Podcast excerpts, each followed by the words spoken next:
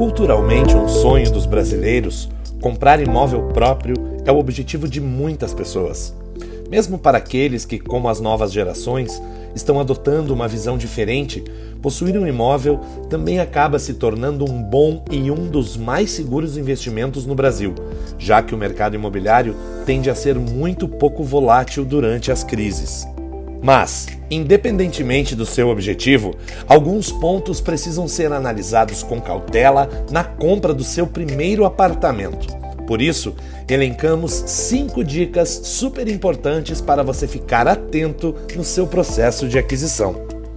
Uma das primeiras e principais dicas é saber para que você quer seu primeiro apartamento.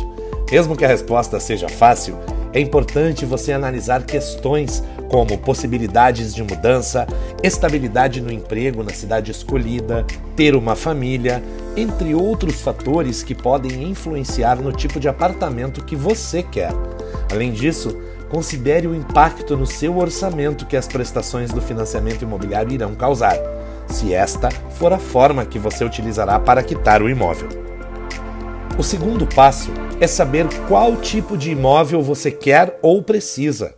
Casais recém-formados, por exemplo, tendem a escolher espaços com um quarto extra, já se programando para quando tiverem filhos. Além disso, não esqueça a tendência do uso mais frequente do home office. Considere o que você quer e espera do seu condomínio. A oferta de espaços com playground, academia, piscinas ou até diferenciais como escritórios compartilhados precisa ser considerada no seu processo de escolha. Tão importante quanto o imóvel escolhido é onde ele fica. Nesse aspecto, leve em consideração o bairro, a rua, o que há próximo do apartamento e a segurança do local. Avalie também as distâncias que você precisa percorrer para acessar serviços como supermercados, escolas, o seu trabalho, entre outros, e como você quer percorrer o trajeto. Após escolhido o apartamento, defina e busque informações de como você irá pagá-lo.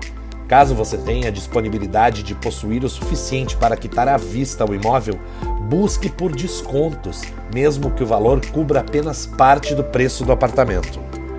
Outra possibilidade e a mais utilizada pelos brasileiros são os financiamentos imobiliários.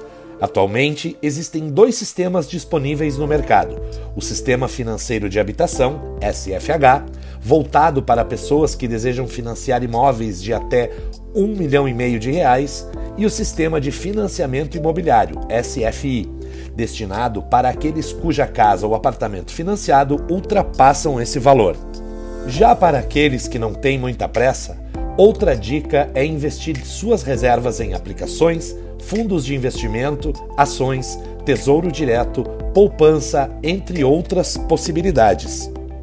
Mas antes de definir qual opção escolher, busque detalhes de cada modalidade especialmente nas taxas cobradas pelas instituições e incidência de impostos, bem como a taxa de risco da aplicação e o tempo mínimo que você precisará deixar o investimento sem movimentá-lo.